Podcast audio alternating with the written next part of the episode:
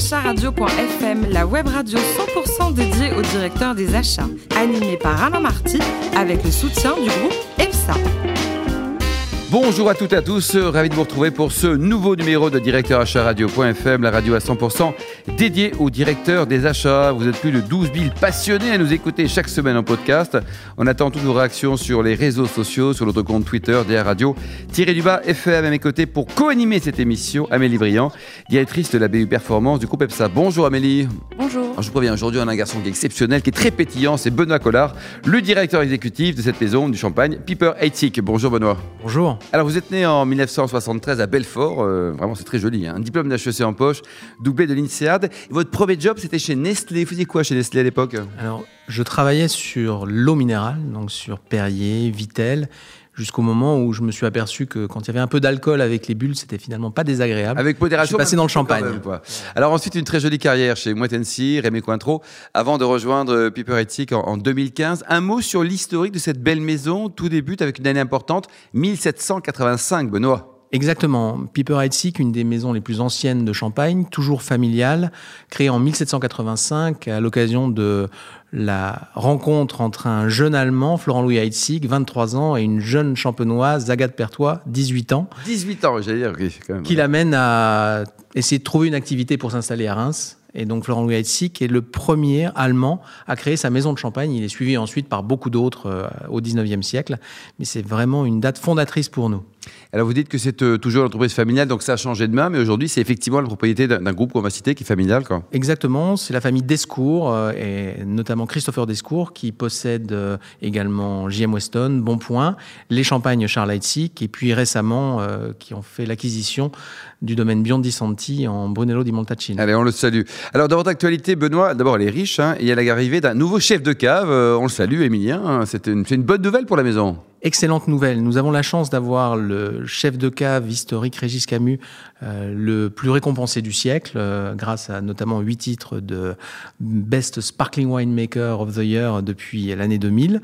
Et Régis, 62 ans, se consacre désormais à Rare Champagne, notre marque de prestige.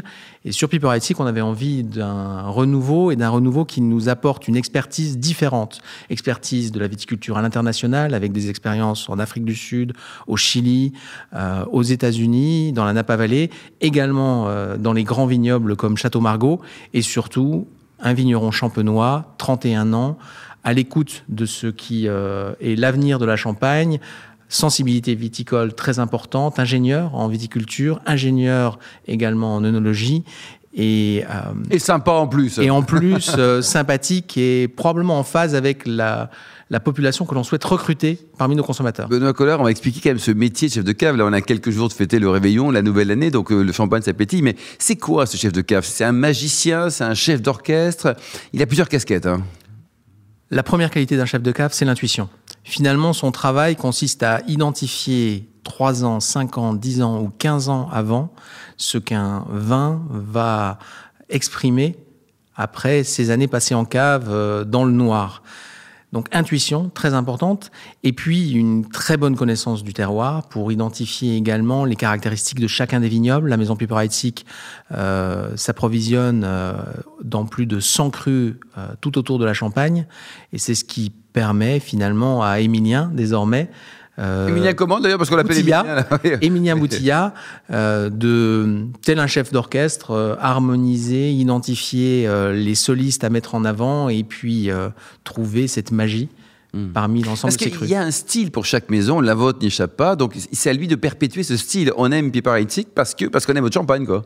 Toute la difficulté d'un grand champagne, c'est d'exprimer année après année, malgré les différences entre chaque vendange, le même style, la même, et pour Piper Heitzig, la même élégance, la même fraîcheur, le même esprit croquant, euh, qui caractérise chaque flûte de Piper Heitzig que le consommateur va boire avec modération, mais va normalement boire dans les tout prochains jours. Allez, euh, ça va pétiller pour le 31, quoi. Le rose, le rose est à la mode, aussi en champagne. Vous vendez beaucoup de champagne rosé ou alors c'est éphémère comme, comme amour, si je puis dire? Le champagne rosé euh, a une géographie qui est peut-être un petit peu plus spécifique que le champagne en général. C'est une catégorie euh, qui fonctionne très très bien en France notamment, mais qui se développe aussi particulièrement à l'export, comme aux États-Unis, comme au Royaume-Uni, profitant probablement là de la tendance et de la, euh, de, de l'amour des consommateurs pour les vins rosés tranquilles. Donc, et dans le cas de Piper Heidsieck, avec sa cuvée rosée sauvage qui a une couleur intense. Et pas qu'elle cartonne, hein, ça marche très bien. Quoi. Ça se passe particulièrement bien. Alors, champagne rosé, évidemment, on en parle. Amélie, vous aimez, vous, le champagne rosé ou pas J'aime alors beaucoup. C'est vrai Oui, je me disais qu'il était impossible de vous interviewer sans parler un tout petit peu de Marie-Antoinette, qui n'était pas réputée pour les économies qu'elle avait générées euh, au sein de son foyer. Euh, Qu'attendez-vous de vos acheteurs, vous, au sein de la maison euh, Piper Heightic Alors, ce que nous attendons de nos acheteurs, c'est avant tout qu'ils nous choisissent pour une raison bien précise.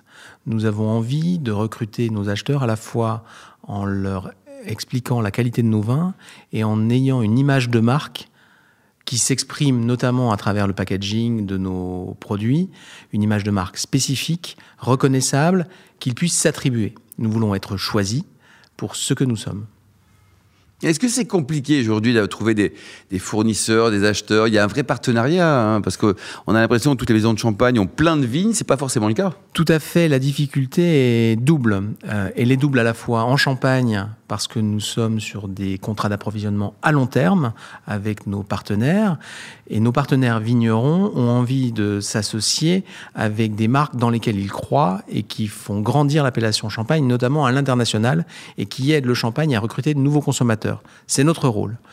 En parallèle, euh, nous sommes également dans une économie contrainte, puisque nous sommes dans une appellation d'origine contrôlée, limitée, et dans un contexte où globalement, euh, en dehors des effets cycliques, le champagne croît euh, d'année en année en consommation à travers le monde, eh bien, il nous faut toujours trouver des raisins d'encore meilleure qualité et idéalement suffisamment en nombre pour euh, asseoir notre croissance. Mmh.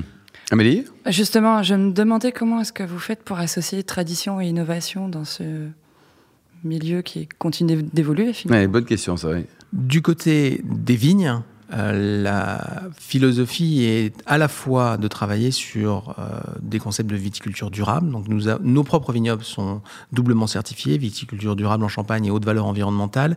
Et nous accompagnons également euh, nos partenaires du vignoble dans cette démarche. Lorsqu'on parle d'innovation, euh, si l'on réfléchit à la manière de travailler le vignoble désormais, on ne peut pas imaginer un retour en arrière euh, comme il y a 20 ans ou 30 ans, qui signifierait que le développement des nouvelles techniques viticoles, euh, peut-être moins respectueuses de l'environnement, soit totalement banni pour revenir à des pratiques viticoles qui euh, ont provoqué énormément euh, de maladies euh, parmi les vignerons à l'époque.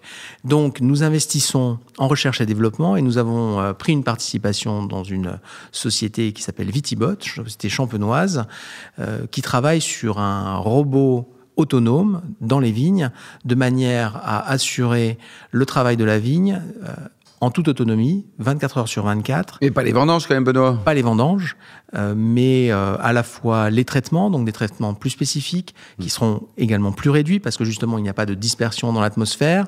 Donc, travailler la technologie et l'innovation pour s'assurer finalement qu'on revienne à des règles et à des modes de fonctionnement où on peut remplacer l'humain qui n'a plus forcément envie d'effectuer ces tâches ingrates. Et côté distribution, parce que là on parle d'un produit de luxe euh, qu'on envoie partout à l'international. Euh, C'est un des jobs de Benoît. Comment est-ce que vous vous organisez avec vos équipes pour euh, transporter ce champagne dans ces bouteilles si lourdes euh, toutes, Alors, aux quatre coins du monde? La, difficulté est effectivement d'assurer un transport euh, dans plus d'une centaine de pays, puisque la maison de champagne Piper Heidsieck est présente euh, à travers plus de 100 pays. Nous faisons plus de 85% de notre chiffre d'affaires à l'export, donc cette problématique logistique est particulièrement forte. Nous avons la chance de nous euh, faire accompagner par des prestataires logistiques de qualité, professionnels, pour assurer un transport en masse, mais également dans des conditions notamment de température contrôlée, donc avec des containers euh, à température contrôlée, etc. La difficulté sur laquelle on travaille le plus actuellement, et ça nous a amené à, à, à travailler notamment avec Renault sur un concept car euh, particulier, c'est ce qu'on appelle le last mile delivery, la livraison du dernier kilomètre qui se fait en plein centre-ville, pour laquelle là les difficultés s'amoncellent avec les contraintes euh, que l'on connaît liées à la circulation dans les centres-villes.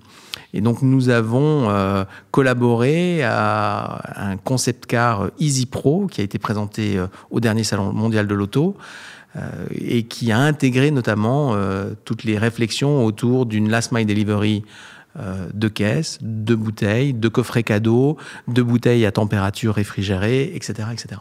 Merci beaucoup Benoît Collard. Merci également à vous Amélie Briand. Tous nos podcasts actualités sont disponibles sur le compte Twitter et LinkedIn de la radio du bas FM. On se donne rendez-vous vendredi prochain à 14h précise pour accueillir un nouvel invité. Directeur acharadio.fm vous a été présenté par Alain Marty avec le soutien du groupe EPSA.